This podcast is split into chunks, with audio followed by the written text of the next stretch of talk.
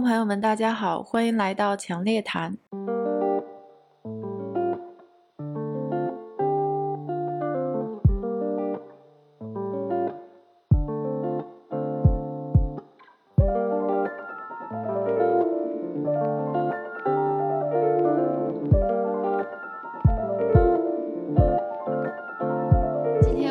请到了一位新的嘉宾，可以算是神交了很久的好朋友吧。其实，在金融从业者中呢，其实我们有一个很小众的圈子，他们每天都在研究一些对金融和市场非常非常重要，但是他们写出来的东西呢，又。让人觉得好像每个字都认识，但是连起来就是看不懂或者听不懂的，呃，这么一些事情。所以他们呢，就是在研究的就是流动性这件事儿，liquidity。如果给我认识的，就是所有研究宏观的朋友们呢，就是说几类人做一个画像的话，一类人呢，就是在机构里面做正牌的，比如说那些经济学家们。然后还有一类呢，就是交易员们，就他基本上都是宏观交易员，或者是有外汇这个 exposure 头寸的，呃，或者是策略分析师们。还有一类，我把他们叫做这个 macro tourist。就算是过客吧，因为，嗯，好像也有一类人，就是他好像对什么都有一点研究。我前两天还听到一个笑话，就是说朋友圈里现在不是经济学家、不是病毒学家、不是疫苗专家和核废料专家的人已经越来越少了。嗯，最后一类，那就是他是真的热爱流动性这件事，或者说真的很喜欢研究这个全球流动性这个这个课题，然后把它当成一项自己的爱好在研究的伙伴们，然后他们研究的结果呢，或者是呃。写出来的文章或者是一些研究报告呢，已经非常非常专业，我觉得甚至可以超过一些机构的水平了。因为流动性研究呢，大家可能如果说不是太熟悉的话，如果用金庸小说里的一个武功来比喻的话，它很像。一种叫做劈空掌的武功，然后劈空掌呢是很多武林高手都会用的，比如说《天龙八部》啊，《射雕英雄传》里面都出现过很多次。它是一种不用刻意修炼，但是你的就是高，如果是高手的话，如果你内功达到一定程度，就可以把这个掌力打出来的一种功夫。但是前提是内力非常足，一定要足。所以说，其实流动性研究这件事儿呢，其实也是很难。呃，所以我就不啰嗦了，就把这个嘉宾介绍给大家。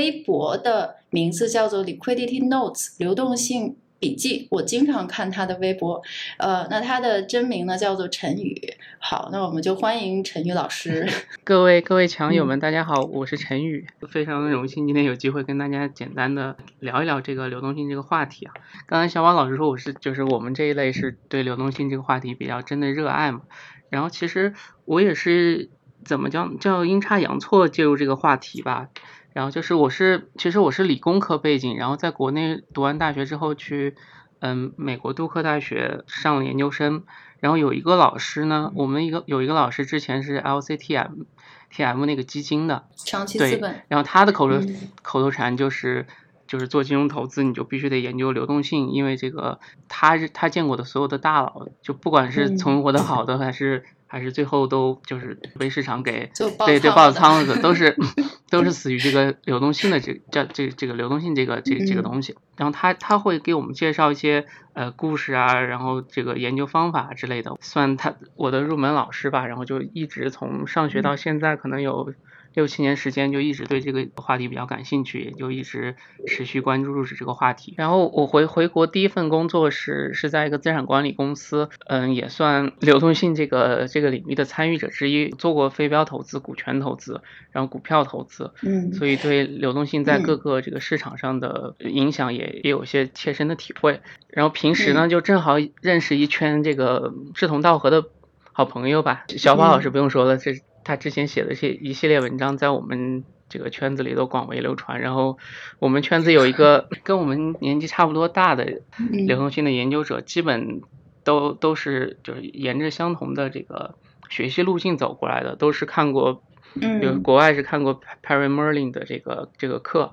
然后国内呢，首先是看过《熊猫笔记》，再往后呢就是朱晨，就是他他也比较出名，他在微博上叫 Miko，他搞了一个质保，也是对，他在搞个质保也是专门研究这个宏观，然后流动性也是很重要的一个。分叉。我是去年加入微博的，尽管我现在是金融科技从业者，就日常的工作跟流动性关系其实不太大，但是还是因为有些有这些朋友、这些圈子鼓励着我，一直就是跟踪着流动性啊，跟踪着市场。对对啊，我觉得陈宇你实在是太谦虚了。其实我是非常鼓励大家看一下他写的东西，其实是非常专业的。陈宇刚才你也提到了，就是这个圈子，呃，你关注的这些人，其实我都我也都在关注。呃，因因为呃，我我可能这个侧。重点不一样，就是我毕竟还是要做一些交易类的策略分析，那我是呃是必须要关注这一块的。但是嗯，圈子里的这些大神呢，像你刚才提到的我这个熊猫交易员啦，像 Miko，呃等等等等，就是说，如果是真正的关注流动性这一块的人，就是这几个名字都数得出来，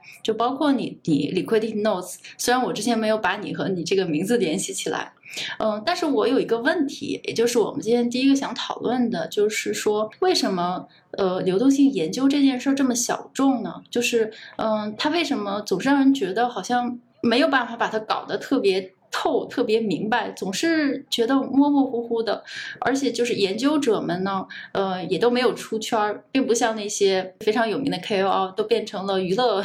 娱乐圈的这个经济学家了。然后我们知道的，像 Miko 可能。Miko 还是因为这个可爱的太太，他们两个一起录视频，然后才稍微出了点圈儿吧。所以为什么这个话题始终是这么小众呢？我觉得可能最重要的一点就是这个东西，嗯，流动性这个东西比较抽象嘛，然后其实不太好理解。但是现在，呃，就不管是教科书上还是媒体上，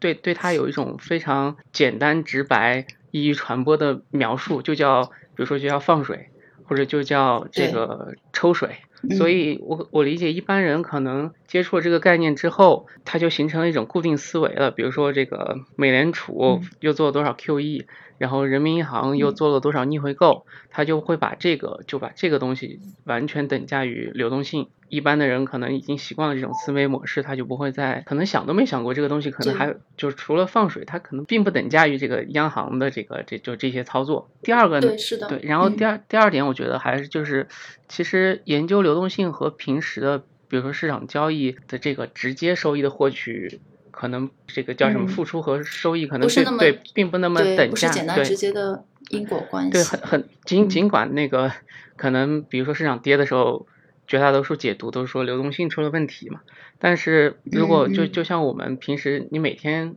研究这些东西，每天看每天看这些联储官员怎么说，其实他对你的交易并不是有特，就是对你每天的交易并不是有特别大的帮助。对，是的。然后还有这个这个确实是流动性这个话题没有一个所谓的框架，它在动它在动态的演变，所以你想，你想一直。对它有研究，这就意味着你几乎可能每天都得花时间去看这些东西，不管是从业人员还是学学生，很难有人每天能花费一点时间来看。所以我觉得，可能就以上几个原因造成流动性这个话题，尽管就大家可能都会用一个简单的，比如说。放水，然后央行资产负债表规模有多大来等价于流动性这个整个这个东西了？对对，我觉得你说的非常对。嗯，它不只是一个黑箱，然后呃，而且我觉得最重要的就是你刚才说的第一点，因为流动性，你别看它就是三个字儿，但是它包含的东西太多了。呃，我们一想流动性，那放水，放水可能只是央行的一种行为，它只是流动性的一种。我们还有很多其他种，所以，所以下面我就想请，就是我我们两个来仔细的把这件事儿拆分一下，就是我们我们来仔细研究一下，就是到底是什么是流动性。就像刚才你讲的第一点，为什么大家会把很多概念都混了？呃，跟你讨论一下，就我自己对流动性的理解，然后你帮我点评一下。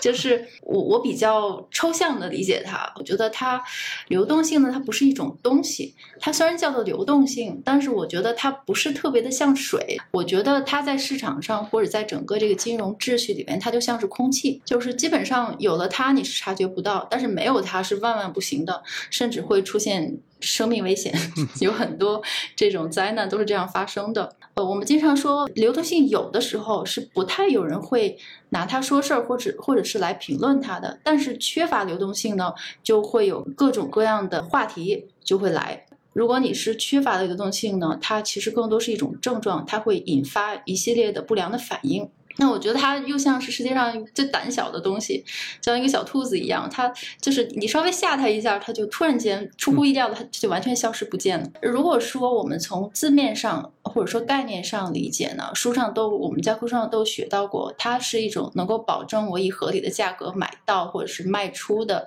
呃一种情形。有的时候我们说流动性枯竭或者没有流动性了，它实际上如果在市场上做交易的人知道呢，它实际上就是价格太高，就是没有。办法以你能够承受或合理的价格，在几短时间内，呃，把它出掉。但是呢，就像刚才你讲的，它又它又有很多的种类或者说面目和形式，比如说央行流动性，然后然后我们信用市场上的流动性，就是你想借钱融资的时候有没有有没有人借你，然后市场上的一些，尤其是市场就的的流动性交易啦、做市商啦、margin call 等等，它都是跟流动性有关的。所以我就想请你，我又啰嗦这么多，我就想请你给大家解释一下，就是你你自己的理解，或者说你你自己心中给流动性这件事的分类。我觉得你的你的理解确实是很深刻，就尤其是关于关于空气的这个比喻啊，我之前是从来没有想过的。我觉得这个比喻真的是相当恰当。我们现在已经形成了一个习惯，就是 讨论什么流动性的话题，你最好能引述一下引述官员啊或者著名学者的话，因为可能这些就是我们说出来的这些东西呢，跟主流认知太不一样了。所以，如果比如说我就是就是你说陈宇说的，可能一般不太会有人信。但比如说我说，你看我之前看过这个。美美联储谁说的，它可能可信度就会高一点，所以我们现在都都变成这样了。就关于流动性的分类呢，我我原来读过一个研究吧，大类分了很多，但是小类基本就有两类，一类叫市场的流动性，就是就是就是小宝老师刚说的，就这个，不管是什么资产，房地产也好，股票也好，债券也好，外汇也好，就我想立马把它变现，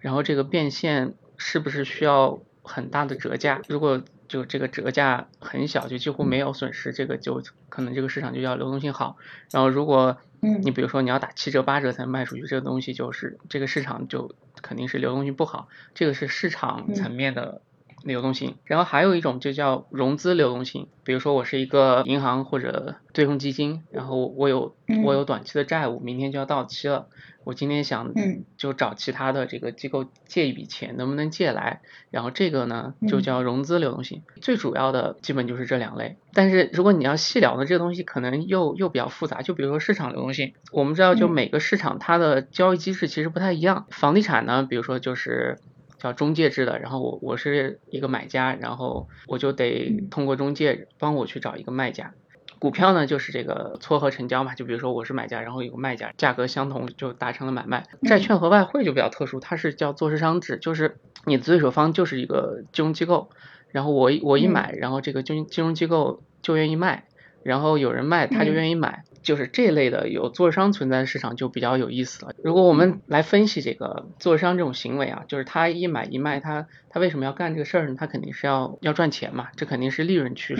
就驱动的。是的。然后他能赚钱的前提呢，就是比如说超市，他也是他用现金，然后买来一个苹果，买了一堆苹果，然后当天呢就在他那儿。挂着，比如说他进货价是三块钱一斤，然后他在他那里面就挂五块钱一斤，维持他卖出价一稳定，然后他买入价也是稳定的，大概是是这样的。然后如果换成金融机构，这个东西就是它的进货价和卖出价可能每一分钟都不一样。比如说刚商场的那个例子，超市买苹果是靠呃现金，就是他自己的现金来建立库存，到金融机构呢，它全部是靠基本是靠融资，就是他他也是去借钱。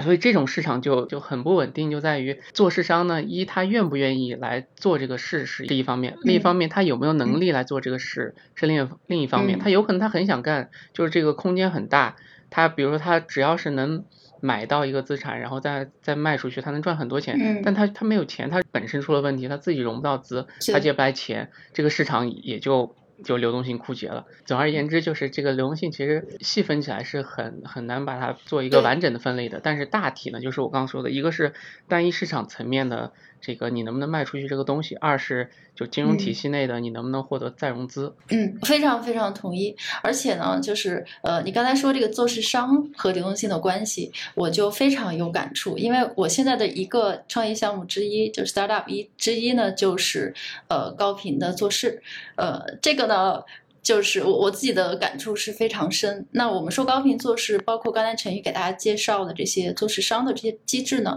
其实都是在他刚才自己的分类的第二类，就是市场的流动性，金融市场的流动性。那呃，这个呢，我其实也想跟你分享一下，就是我作为一个做市商的 理解。就是刚才我为什么把流动性比作空气呢？因为我曾经经历过窒息的感觉，就真的是没有流动性的时候呢，你真的是觉得你你都要真的是真的是窒息。的感觉，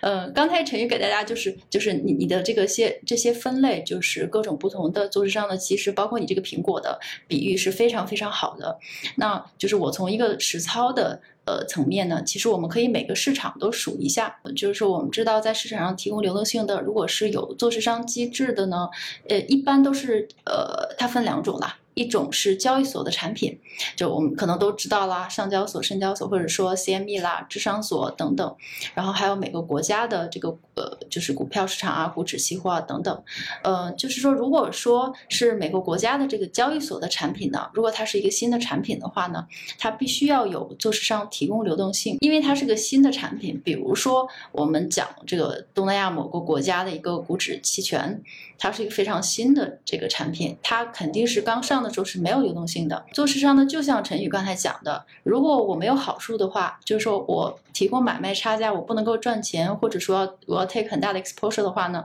我是不会做这件事的。于是呢，现在就有一个新的生意。就是我们讲这个做市商的这这一大类的生意呢，它专门赚的就是交易所的 incentive 的钱。呃，因为很多交易所它在上新的这个产品的时候呢，它为了吸引交易这个 market maker 过来，就是做市商过来，他会给你佣金，就是他会给你这个。就直接给你钱，你过来做事，我给你设定一个目标。如果你达到每天多少多少的交易量了，你提供这么多流动性，我就直接给你钱，就真的是直接直接给你发工资。比如说，我们可能都听说过有一家，呃，叫做 Optiva 的。呃，专门是做做市做市商生意的，那它是在全球几乎所有大型的这个交易所都会提供做市，包括一些衍生品的品种，包括 ETF。那它其中一部分呢，就是这些交易所的这个叫做返佣吧，这个钱。呃，但是呢，我们呃对于一些非常流动性非常非常好的，比如说股市，几乎所有国家的股市都没有做市商这种机制了，因为你不需要。然后交易所没有必要给你钱，然后花特别的这个费用。那股指期货一般来讲，每个国家的股指期货也都流动性很高，也不用。但是像衍生品啦、股指期权啦、什么 ETF 啦等等呢，就还是呃要有一些做市商。呃，但是还有一种呢，就是像刚才陈宇提到过，像债券，呃，债券基本上是 OTC，所以呢，它也不是说有一个固定的做市商，因为它毕竟就是这高盛直接打电话给美林，然后他们两个就就做交易嘛。呃，还有一种很有意思呢，就是权证的市场，就是我们知道香港这个牛熊证啦，什么 Warrant 之类的 Derivative Warrant，因为这种东西呢，它是每家券商自己发的，那你自己发的东西，你自己要给自己负责流动性了。这个权证市场其实很像我们现在的这个虚拟币的交易所。我们知道，像什么币安呐、什么 OKEX 这种比特币的交易所，他们也是自己做事、做流动性的。说到这里呢，我们正好就顺着你刚才就是引起的这个话题，市场流动性，我们都经历过哪些就是由于流动性导致的一些比较大的市场事件呢？只要是市场崩崩盘，一般流动性都是借口之一嘛。可能都听过的二九年，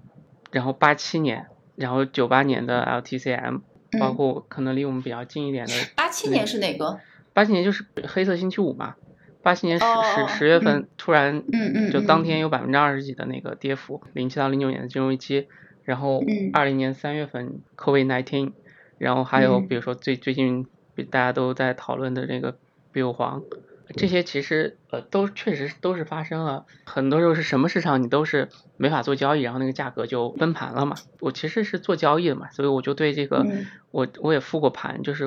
在我认为啊，就是这里面就刚提到的这些事件里面，可能二九年和零八年、零七零就是零零八年的金融危机，他们是一个类型的。然后后面的八七年，包括九八年，去年三月吧，最近的 bill bill 房也是一个，就是是另另外一个类型的。呃，流动性这个东西呢，其实我们到底研究的是什么呢？我之前也跟一些朋友讨论过嘛。我觉得我们，就是我们最起码其实研究的是货币信用体系，就是到底在一个经济体中，你这个信用是怎么派生的。其实我们是研究这个事儿的。然后当当然呢，你说这个事儿跟经济发展有没有关系？当然有。你说跟这个股市是不是涨有没有关系？当然当然有。但但可能不不绝对，所以如果你你用这个货币体系的视角来看，二九年和就就叫零八年金融危机吧，不不说零七到零九了，次贷危机是吧？对，次贷危机，嗯，就二九年和它都发生的是，可能不太熟悉的朋友不不容易直接理解啊，就我我就直接说了，它发生的是影子银行对传统就是银行的挤兑，就我们可能对银行挤兑的概念是，呃，我储户然后。银行快不行了，然后大家都去排队把银行挤倒闭了，这是传统的银行挤兑。然后另一个层次的就是叫，就是影子银行对银行体系，就是金融机构之间也可以来挤兑，然后挤兑也会产生这个经济体内信用崩塌这种效果。然后这这是我对二九年和零八年的定义。然后剩下的八七九八，包括去年的三月份，然后最近的 bill 黄呢，它。我我理解它都是市场当中的某类策略过于拥挤了，然后在外部冲击的影响下就 unwind 了。八七年是当当时很很出名的那个叫组合保险嘛，现在的研究报告都是说当时对冲基金的有个叫基于国债的这个 treasury base 这这一系列的策略就被冲击了。然后最近这个 bill 黄呢也是它集中持仓的这只成长股嘛被冲击了。如果观察就是复盘，大家如果观察这个。嗯，比如说它崩盘的这个点当高点，然后看它之后花了多长时间来恢复这个高点呢？我刚刚说的就系这个可能是系统出了问题的二九年和次贷，二九年花了小三就接近三十年的时间，就是那个股市才回到二九年的高点，然后次贷危机那次呢花了五年，八七年呢其实只花了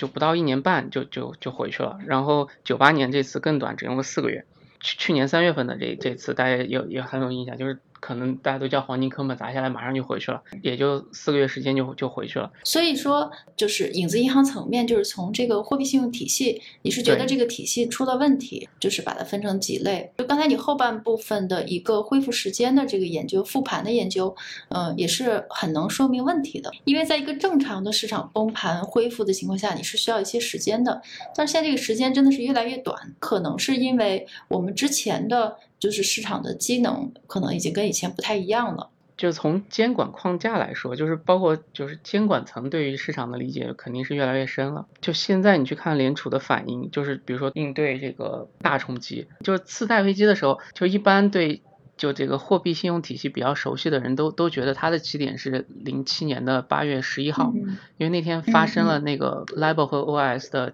就分开，就原来这这两个利率是一条线，那天之后就分叉了。前面这个利率叫 LIBOR，你可以理解成国际，就是全球性的银行对于美元的无抵押的这个借贷利率。OIS 呢，大概理解成国内，就是美国国内银行借美元的这个无抵押利率。然后他们两个呢，借贷标的都是期限相同的美元，唯一的不同呢，只不过就 LIBOR 是是全球的银行，就所谓的离岸系统。然后 O O I S 呢是在就是美就是国美国国内的就是在岸的系统。零七年八月十一号之前，他们几乎是一条直线，就这两个利率没有什么差距。等等到那天之后就开始分叉了，从那以后就再没有合上过。所以我就一直嗯跟别人说嘛，就是这是当然是我的一家之言，大家可以讨论。从那天开以后发生的事就是，原来可能在金融市场内就各种通过各种复杂的套利关系，离岸美元和在岸美元是平价的。然后那天之后。就他们俩已经价格不一样了，就他们俩已经不是一个东西了。尽管它都叫美元，就是如果你看的细一点，这个离岸美元是什么呢？就是不在美国本土的这些金融机构的负债。原来零零七年以前，就是它和实际的美元，不管叫国内金融机构的负债，它是一个东西。然后那天之后，它就不是一个东西了。如果对金融理论比较熟悉的，有个叫 Covered Interest Parity，这个叫叫利利率评价吧。就这一天之前，零七年的八月十号之前也是成立的，之后就再没有成立过了。比如说你你都是借美元，你你有两种路线嘛，一个是你直接借美元，二是你你先借个欧元。再再把欧元换成美元，或者你先借个日元，再把日元换成美元。嗯，但你看，就是它按道理来说，这两种方法你支出的成本是一样的，但是零七年八月十一号以后，这两个成本开始。就差异非常大，我觉得你分析的非常好。就他可能就是你，你其实是分析出来出来的一个我们可能，呃，就是说普通的朋友们可能不太知道的事情，就是说我们可能表面上看，就刚才陈宇给大家就是介绍的这个系列，表面上看好像是哎这个金融危机或者说市场崩盘，呃，它。今就是现在发生的频次比以前更多了，但是它恢复的时间也比以前更快，而不是说又来一次大崩盘，像二九年你等三十年，你你等你下一代起来才赶上一个牛市，但是它现在基本上就是呃，你可以把它说修复的很快，或者你可以把它说它的这个影响或严重性不像以前那么大，嗯，其实这就是为什么研究流动性这么有用的一个原因了，就是如果你能够研的研究的很深的话，你就会知道其实深。层次是因为监管的变化，或者说整个这个流动性管理机制的变化，也就导致了就之前的它这种就是说杀伤面会很大，或者是全球联动的影响会很大。嗯，但是现在由于这个监管，刚才你提到的一些就是 LIBOR 和 OIS 之间的，呃，由于这个。中间搬砖的人，他没办法像以前那么容易搬砖了，也就导致呃，他不会有以前那么大的联动的效应，或者说一旦出了问题，它不会让事态更加严重。就现在我们金融监管对他们对现在金融体系的掌握是很很深入的，对，知道你啥套路了。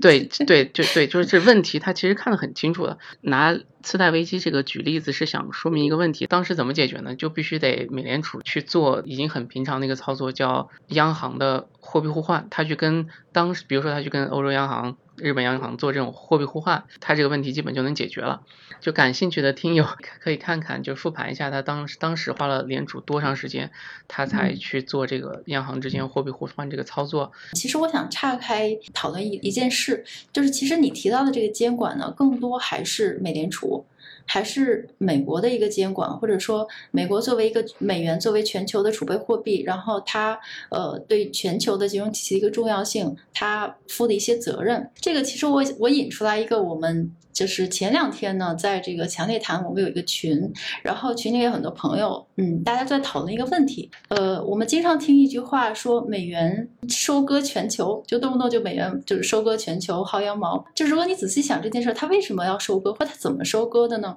其实这件事呢，如果我们追根溯源，或者是往里边，呃，我仔细来研究的话呢，其实恰恰是因为我们现在在讲全球的流动性，核心呢其实还是美元的流动性，因为美元呢它确实是所我们现有的全球性货币体系的一个基础。那刚才我们其实聊到过的所有的这个流动性的大事件，刚才陈宇就是做了一个很好的分类，就是你是从整个金融体系。嗯，内部来找原因，或者我们其实还有另外一种分类，就是说，其实所有的这种全球性的大事件呢，它基本上，呃，如果你非把它追究为是流动性的原因，那它基本上就是要不然就是美元突然间回流了，然后这个海外的美元就是突然间收紧了，那就会导致一些有大量美元债的，就是说我需要借美债来维持国家运行的这些国家，就就马上会倒闭或者说破产，比如说。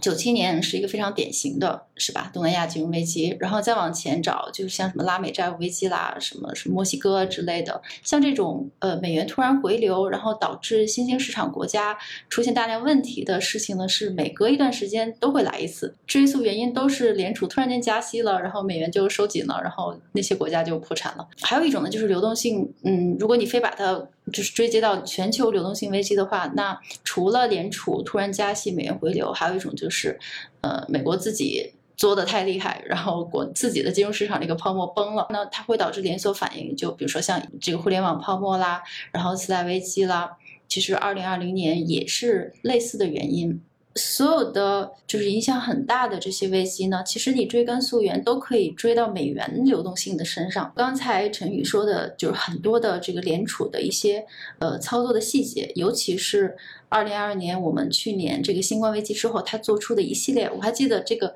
一口气出来了十几个工具，是吧？就各种呃，包括国内的流动性的，然后这个跟其他央行之间互换的，呃，就是各种花式这个工具都出来了。其实它的目的呢，除了稳定国内，还是要稳定刚才你讲的这个离岸的美元的这么一个流动性。这个美元霸权也不是那么容易的，你必须要负巨大的责任。要有足够的办法，或者说足够的努力吧，来稳住不只是你国内的，还有这些离岸的美元的一些情况，也就导致了我们经常说，那人民币我们我们可不可以取代美元呢？嗯，当然可以了，但是 你也许要考虑这些东西，就是它可能是一个牵一发而动全身的一个一个状态。我我也想问你自己的有什么研究框架呢？其实我我之前也没有想过，比如说我自己研究到底是不是遵循一个体系啊，还是什么？说到这个，还是得提到这个 Perry Merlin 啊，说他是我们这帮人共同的老师嘛，就是他我们的明灯。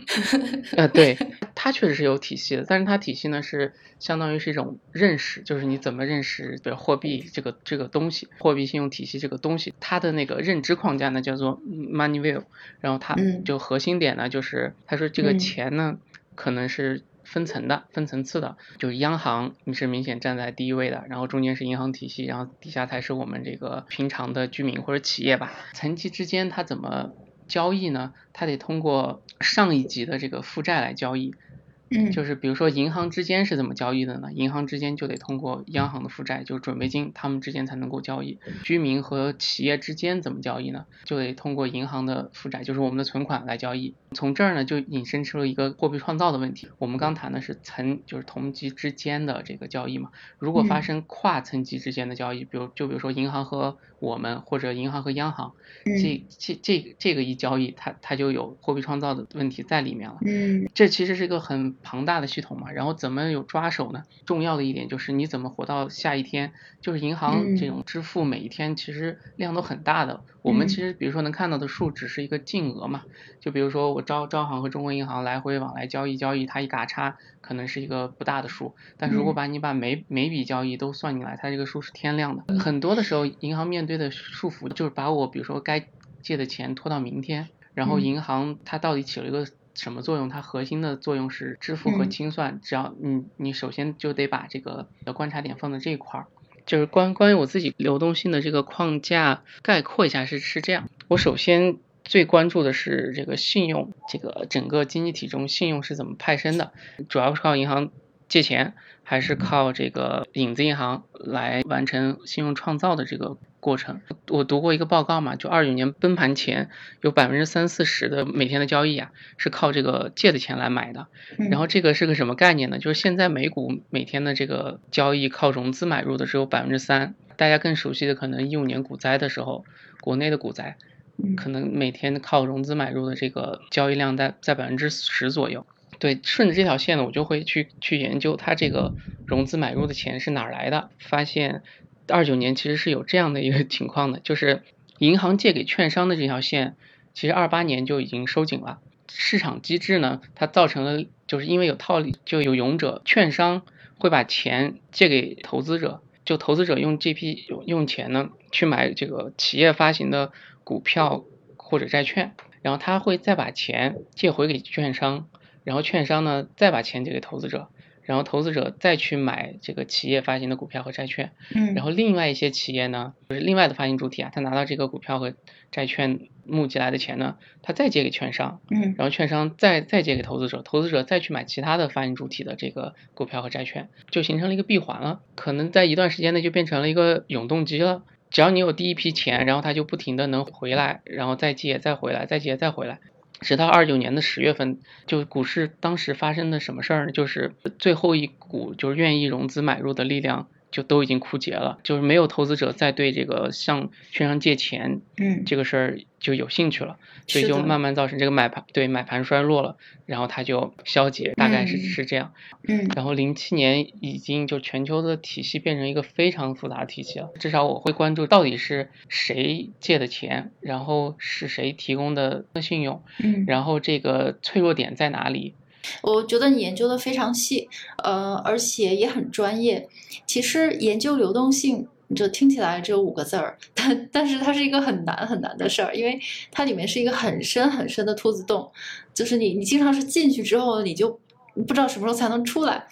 嗯，所以呢，就是呃，我觉得刚才陈宇讲的这个思路是非常好的，因为呃，我的理解是你在追踪这个信用，嗯，你在追踪这个杠杆发生的方向。如果我们研究流动性呢，一般出问题呢，可能就是这个钱流它不通顺，或者说出现了巨大的阻碍等等。就是有有一个交易员，就是我比较喜欢的交易员，叫这个 Paul Tudor Jones，他就说这个整个世界就是一张钱流地图。就是 anyway 啦，就是说，呃，如果说我们想研究这个钱流的话呢，一个比较可行的方法，可能就是倒着研究，就研究信用。因为我们知道这个钱流的方向和信用发生的方向其实是反的，就像刚才你的这个思路，比如说你研究二九年和研究零七年的这个思路，其实你是在追踪整整个信用的链条，就是到底它是哪里出了问题。信用链条或杠杆链条，呃，原因呢其实也很复杂，就是在我们整个这个经济金融市场的这这几架大机器中，不管你是哪层的参与者。你都会有杠杆，都会有信用，就是或多或少而已。呃，就比如说我刚刚发生的那件事，就是比尔黄老师爆仓事件，就是几千亿的爆仓，那他基本上就是他的他自己的杠杆没有办法续，然后他给他借钱的这些大的投行呢，对他进行了 margin call，那他没有办法续上，他后面可能是牵动很多呃东西都没有办法续上。我觉得你这个思路其实也是一个很有效，但是又很难的思路，这个的研究的量就很大。就比如刚才你你说的这个零七年、零八年，你从这个巴西的贸易商开始，呃，追踪，这个确实是一个比较复杂的工作。对，所以基本比如说研究流动性这些东西，其实海外已经有很多就非常好的材料，不管是 BIS 也好，还是 OFR 也好，还是各种就大官方机构什么 IMF 也好，然后联储也好，就是他们写研究报告的频率都很高的。嗯。然后你如果我估计就是你你可能自己比如说你你不做。任何研究，你只要把它，你能跟踪住他们的研究，其实你我我认为你对这个流动性这个或者美元或者整个金融体系的发展脉络，其实已经能搞得比较清楚了。可能你不能用他们的直接来做交易啊，真正做交易你还得自己去研究，去看看这些机构的脆弱点到底在哪，然后争取 front run，就是就跑在他们这个之前嘛。对，非常同意。而且我觉得它对交易的影响是非常大的，你必须要关注它。我我们虽然说是做交易，但它不是这个决定不是你每天做出来的。就是你你要提前，就是把整个，就是说你今今年呢要对这个今年的大概一个宏观的走势有个基本的判断，嗯，比如说去年和今年，它很明显的就是，我们就先说美元流动性，那去年呢明显就是一个美元会很低，那美元低的，如果大家对这个整个这个这个框架很了解的话，就是美元在美元很走弱的情况下，就是全球的一些资产呢都会高涨，但是你会发现。如果你仔细就是像陈宇一样阅读这些报告，或者是仔细研究联储的动作，那他的动作呢会对美元的流动性会产生影响，也就会导致或者影响美元的走势。我们知道，不不管我们现在是买什么东西、什么资产，它都是美元计价的。那如果你的分母发生了变动，你的你买的东西这个价格也会变。所以说，呃，其实去年从去年十一月的时候，美元的这个走势就已经变了。如果你提前看到的话，你就知道你今年大概是该呃怎么样布局。其实研究流动性是非常非常重要的。可能对于流动性这种话题，你可能研究原来的很容易，嗯，就相对容易吧。但是研究当下发生的确实是不是很容易？就大家可能都面临的是一个黑箱，然后可能每个人都看到一块证据，大家多交流交流，拼一拼，还能拼凑出来一些线索。所以，所以我们还是要多多的交流。那最后一个小问题，呃，我想就是问一下程毅，近期有什么关注的事情吗？或者是在流动方面，你觉得比较重要的话题，呃，你正在关注的？其实好多就是包括流动性、信用、钱、什么货币，这些都是相似的概念嘛。就比如说喜欢跟我交流，都喜欢问我这个通胀，嗯，这个是不是钱多了就通胀了？嗯，然后比如说美联储资产负债表马上八万亿了，是不是全球面临委内瑞拉式的通胀？就就这种，就是通胀这个问题，基本跟流动性一样是很复杂、很复杂的问题。我个人的理解，就任何就企图。比如说预测啊什么这个通胀啊什么的，这个可能都不是很严肃的研究。嗯，就是不管是国外的一些相对顶尖的研究者，还是国内的一些就现在比较活跃的，就喜欢发声的，比如说卖方研究员啊，或者买方的一些朋友交流，就是越顶尖的人就越对这个人这个问题觉得他会很困惑。嗯，就是他明显可能你历史上看。它可能是跟这个货币的数量，嗯，就比如说你拿个 M 二当个指标，它可能会有一定的关系。比如说我们现在复盘看这个相关性，比如 M 二和通胀的相关性，当时确实很明显。但是我们其实也可能也忽略了七十年代当时的一些特殊的背景，嗯，就比如说当时美国的增长有多高，对，然后当时美国整个供给是什么样的？就是我之前写过一个东西啊，就是我认为它不单单的。跟这个所谓的货币信用有关系，就是货币信用这个框架，它其实是一个体系嘛，嗯，然后你很难用一个数来代替它。然后在我的认知里，我研究了半天，研究的是什么？就是它扩张或者收缩。的顺不顺利？嗯，然后如果它扩张的时候呢，大部分时候，如果这个一个经济体的货币信用正在正常的扩张，那么它的经济肯定一般是好的，然后它的自然表现应该也是好的。嗯，如果经济体发生了这个货币信用体系的收缩，就你不管再有什么故事，它肯定就你的资产也会被抛售。所以每次新兴市场国家老遇到美元回流的问题，就是那些新兴市场国家，它很多时候它是用美元当做它信用的派生锚的。嗯，然后当这个锚开始离开的时候，它这个整个体系也就得收缩。在我认为，通胀你不能用一个同比的数，觉得它高了它就高嘛？那那可能去年的基数太低了呢，孩子。嗯，通胀产生的原因有很多，就是现在包括学界啊，其实也争论很多嘛。但是我认为，现在这个通胀其实是一个全球现象嘛，包括现在市场上交易的主题什么再通胀啊什么的，我感觉已经演绎的差不多了。嗯嗯，这是这是我自己的一点看法。嗯，然后近期还有一个就是，这当然这这已经是谈到这个市场啊什么的，就是纯货币信用体系之内，其实我观察的点就是美联储有个负债叫 TGA 账户嘛，这就是美美国财政部在这个联储存的钱，就比如说他们发了多少债，它都是在这个账户里存的。然后今年以来它发生的一个有趣的现象就是，它去年美国财政部发了很多钱嘛，嗯，然后这个这个账户在年初的时候大概是一点九万亿这个级别。我前天查吧，已经下降到九千，就是九千九千三百亿，嗯嗯，就下降了一万亿。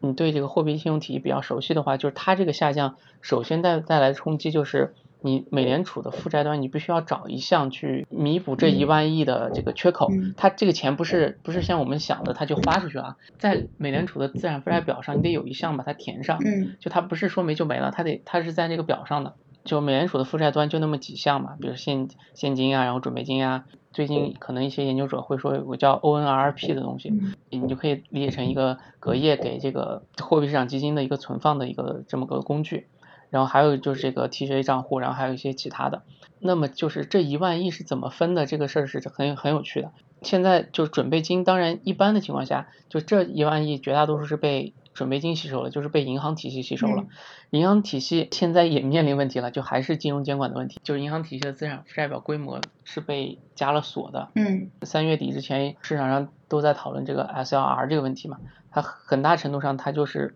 决定了银行的资产负债表这个规模。现在我们面临的情况可能就是，美联储有一项这个 TJ 账户会下降。然后再继续降，然后它其他的项呢，有一项就是历史上都这么处理的，会银行体系来吸收这个多余的这一万亿美元吧。再往下走，你这个银行体系就是已经承接不了了嘛？这这时候该怎么办呢？三月底的时候有个操作嘛，他就把我刚提到的这个 ONRP 的这个，原来这个是设限的，就是每一个你每一个货币货币基金，比如说天空基金的，比如是什么宝，你就只能买三百亿，就每天只能买三百亿美元。然后现在这个提高到了八百亿，然后尽管就是提高的幅度不是很大，但是如果你看历史数据，就是它这一项工具就历史分值的时候才用了六十亿美元，基本代表着联储已经未雨绸缪了很远很远，就是这个东西到底会怎么动态变迁，至少就是我的我的兴趣会在这儿。嗯，这其实也是侧面反映出来了我们现在的这个金融市场，或者是尤其是全球市场，呃，一个是。呃越来越通或者是相连，另外一个它其实机理是越来越复杂的。